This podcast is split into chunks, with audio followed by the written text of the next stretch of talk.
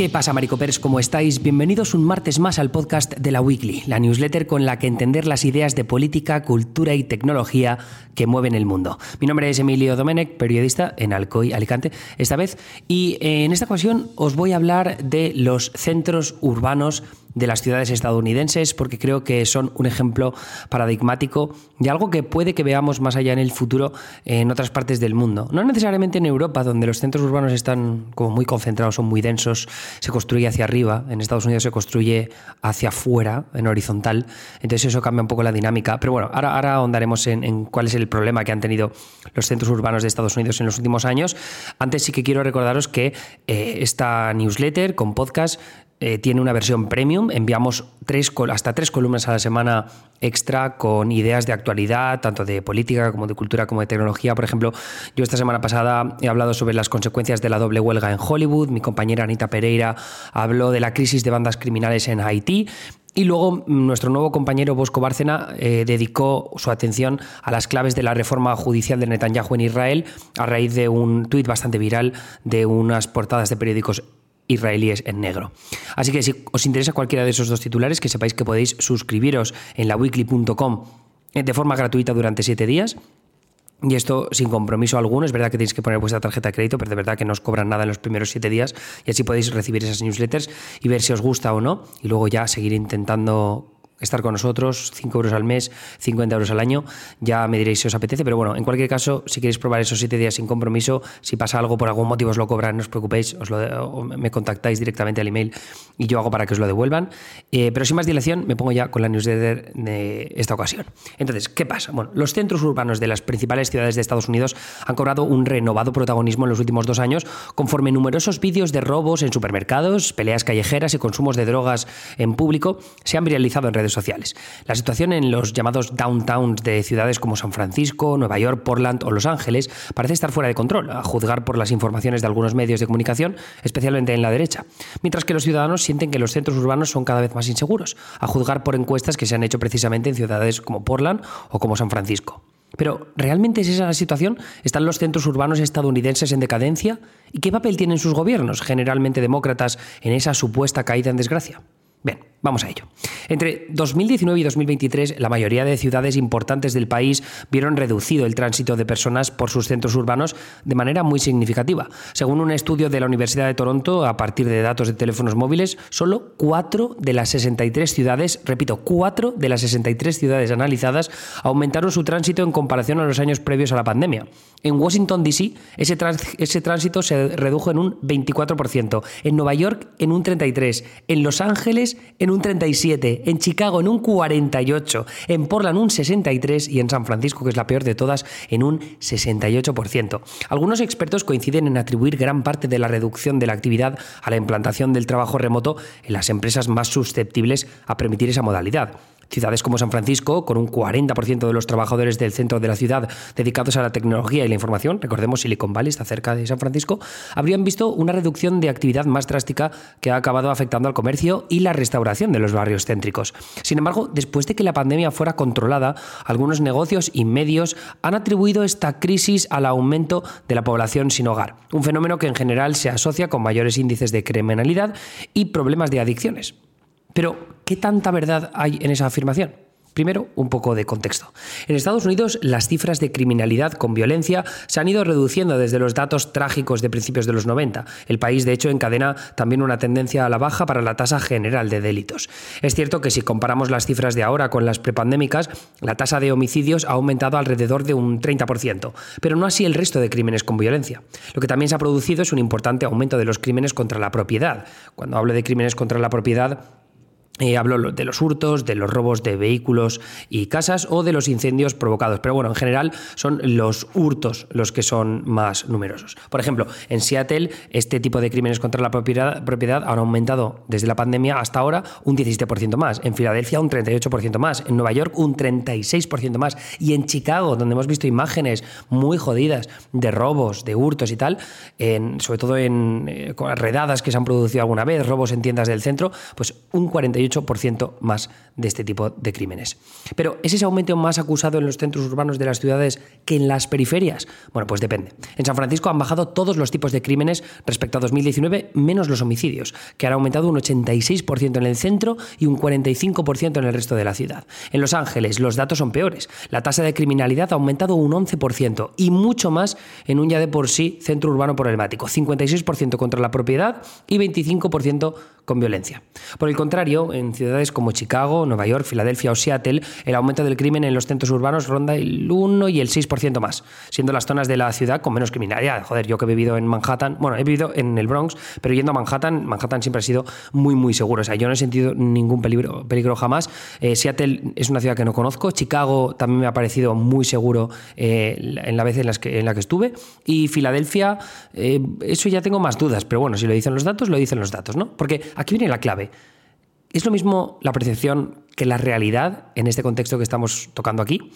La percepción del peligro en las calles está muy influenciada por la situación de las personas sin hogar. El aumento disparado de los precios de la vivienda y la falta de políticas públicas orientadas a esa población han creado un verdadero desafío para la gestión de estas ciudades. Tras la pandemia, es verdad que se redujo drásticamente la población de personas sin hogar en ciudades como Nueva York, Chicago o Filadelfia, solo que la caída de actividad en los centros urbanos probablemente hizo más evidente su presencia para otros viandantes. Es decir, que como había menos gente, había menos turistas, pues había la percepción de que había más personas sin hogar, pero era completamente al contrario.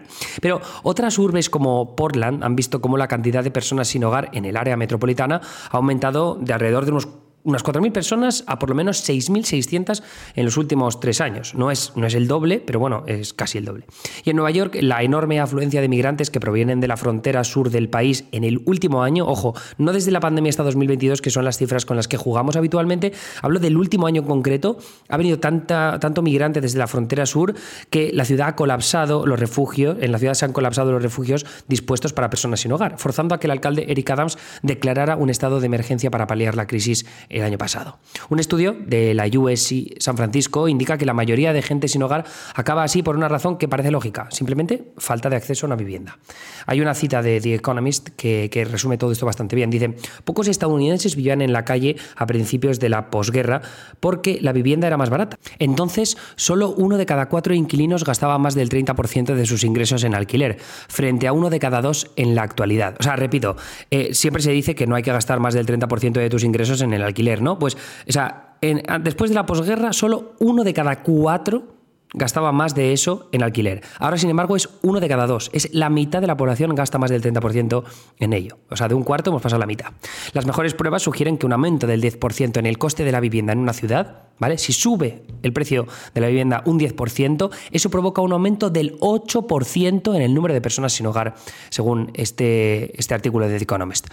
Entonces, ¿cuál es la clave de todo esto? A ver, uno de los factores que puede estar influyendo en la percepción negativa de la población sin hogar es que es un sector social especialmente vulnerable a la crisis de opiáceos, ahora agravada por la popularidad y accesibilidad del opioide sintético conocido como fentanilo, 50 veces más potente que la heroína. En Los Ángeles, donde viven más de 40.000 personas sin hogar, el fentanilo golpea con fuerza a muchas de las más de 10.000 personas que se concentran en la zona del centro conocida como Skid Row. Pasa algo parecido en el Tenderloin, que es un barrio céntrico de San Francisco donde yo he estado presencialmente y es muy muy, muy triste. En el barrio de Multnomah, en Portland, las sobredosis fatales por drogas casi se duplicaron entre 2019 y 2021. El Estado de Oregón, eh, esto es importante también, despenalizó en 2020 la posesión de pequeñas cantidades de droga, incluyendo cocaína, heroína y metanfetamina, algo que ha tenido consecuencias terribles, al menos por ahora. Sin embargo, un aumento del consumo de drogas no es necesariamente un factor correlacionado al aumento de personas sin hogar. Por ejemplo, Virginia Occidental, West Virginia, tiene la peor tasa de mortalidad por sobredosis de drogas en el país, pero también una de las tasas más bajas de personas sin hogar. Entonces, bueno, aquí la asociación directa entre una mayor cantidad de gente sin hogar y un aumento de la criminalidad es errónea. Los datos de un estudio en marcha de Charles Lamfair de la Universidad de Oxford parecen desvincular el crecimiento de los asentamientos de gente sin hogar con un aumento de la criminalidad. Investigadores como Hannah Love eh, del think tank Brookings Institution alegan que los datos apuntan a que las personas sin hogar son más víctimas de crímenes que perpetradores de ellos. Además, en esta newsletter ya hemos comentado con anterioridad otras causas como la presencia cada vez mayor de armas que también están influyendo en el aumento de los índices de criminalidad que poco se relacionan con sectores poblacionales marginales. Pero entonces, Vale, volvamos a lo de antes. ¿Cómo devolver la vida a los centros urbanos? ¿Es una lucha contra la percepción ciudadana a veces equivocada o contra problemas estructurales como el crimen, el consumo de drogas y las personas sin hogar? Por supuesto, como en todo, pues es un poco mix de, de, todo esto que estamos comentando.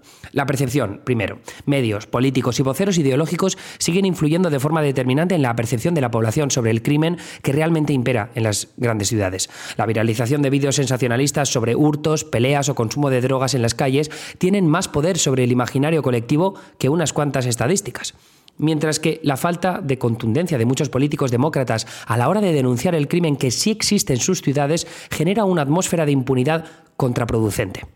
Luego está lo local. Los alcaldes de las ciudades han tomado varias medidas para intentar recuperar el atractivo de sus centros urbanos, pero no siempre actúan de acuerdo a las recomendaciones de los expertos. Ciudades como Nueva York cruzan los dedos para que las empresas pidan a sus trabajadores que vuelvan a sus oficinas céntricas. Todo mientras los promotores transforman muchas de esas mismas oficinas vacías en edificios residenciales que aviven las calles. Un buen ejemplo de algo que se está haciendo, por ejemplo, ¿no? no solo cruzar los dedos. Houston, en Texas, representa un ejemplo paradigmático de políticas públicas inclusivas que ofrecen respuesta a la problemática del creciente número de personas sin hogar al tiempo que impulsan el desarrollo de la ciudad. La implementación del modelo Housing First, vivienda primero, que combina viviendas asequibles con servicios de apoyo para personas que padecen enfermedades mentales graves, drogadicción y otros problemas debilitantes, lleva más de una década cosechando excelentes resultados. El número de personas sin hogar cayó en picado desde entonces, una reducción del 63% desde 2011. En la última década, Houston, cuarta ciudad más poblada del país, ha trasladado a más de 25.000 personas sin hogar directamente a apartamentos y casas. Luego también tenemos los malos ejemplos, porque en cuanto a la epidemia de muertes por sobredosis, los alcaldes no suelen ir más allá de medidas para combatir el tráfico de drogas. Varias experiencias en algunos países, como la vecina Canadá, evidencian que crear centros donde el consumo sea permitido en condiciones higiénicas reduce la mortalidad. Sin embargo, en California, el gobernador demócrata Gavin Newsom vetó una propuesta para lanzar programas pilotos similares en San Francisco, Oakland y Los Ángeles. Quién sabe si está relacionado con el hecho de que se quiere presentar a la presidencia dentro de poco. Y luego están los juzgados, ¿no? Algunas ciudades han barajado la opción de desalojar campamentos en los centros urbanos, pero se encuentran con un impedimento importante, la jurisprudencia. Desde 2018, la sentencia del caso Martin Bibois ha prohibido a los estados del oeste hacer cumplir la ley contra los campamentos a menos que pudieran demostrar tener capacidad suficiente en refugios y albergues para alojar a esas personas.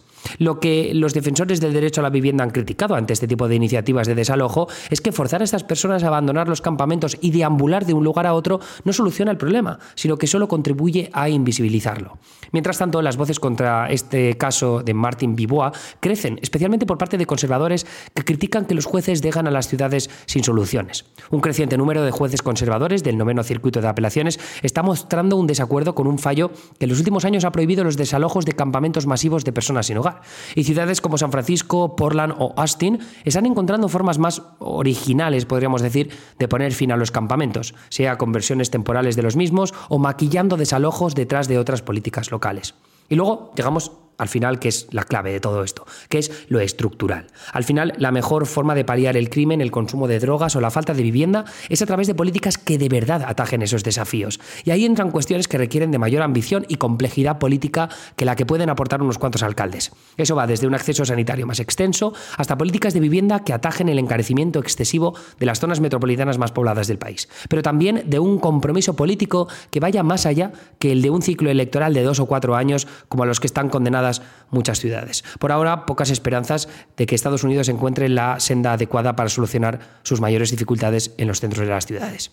Pero bueno, eso es lo que os queríamos contar en esta ocasión. Queremos saber también vuestra opinión. ¿Cómo, lo veis? ¿Creéis que las ciudades de Estados Unidos tienen solución? ¿Creéis que los desalojos de los campamentos es una vía que deben tomar las ciudades? ¿Por, qué no construyen más ciudades? ¿no? Hay, muchas veces se habla de dinero, eh, simplemente de que no hay sitio, de que no hay voluntad política. O sea, porque claro, luego pones edificios donde alojas a personas sin hogar y se te quejan los vecinos, que es algo que hemos visto en Nueva York, por ejemplo. Entonces no quieres perder votantes, o al menos los alcaldes no quieren votar, perder votantes. Es una cuestión bastante compleja, pero bueno, si tenéis opiniones, por favor, dejadlas en los comentarios de, de nuestro Substack, de la página donde está alojada la newsletter, y os leeremos y contestaremos muy amablemente. Eso es todo por mi parte. Mi nombre es Emilio Domenech me escucharéis en la próxima entrega de la newsletter. Los que sois premium, pues eh, este viernes, donde hablaré de. Creo que voy a hablar de, los. ¿Cómo se llaman? Teleconductores. Ahora tenía preparado yo ya los artículos para estudiármelos, pero bueno, que esta semana tengo un artículo de tecnología muy guay que, que, tengo ahí preparado un montón de cosas para documentarme y además estoy de vacaciones, aunque enviando esta newsletter, porque no os quiero dejar abandonados en esto este mes de agosto. Así que nada, eso, os mando un abrazo y hasta luego.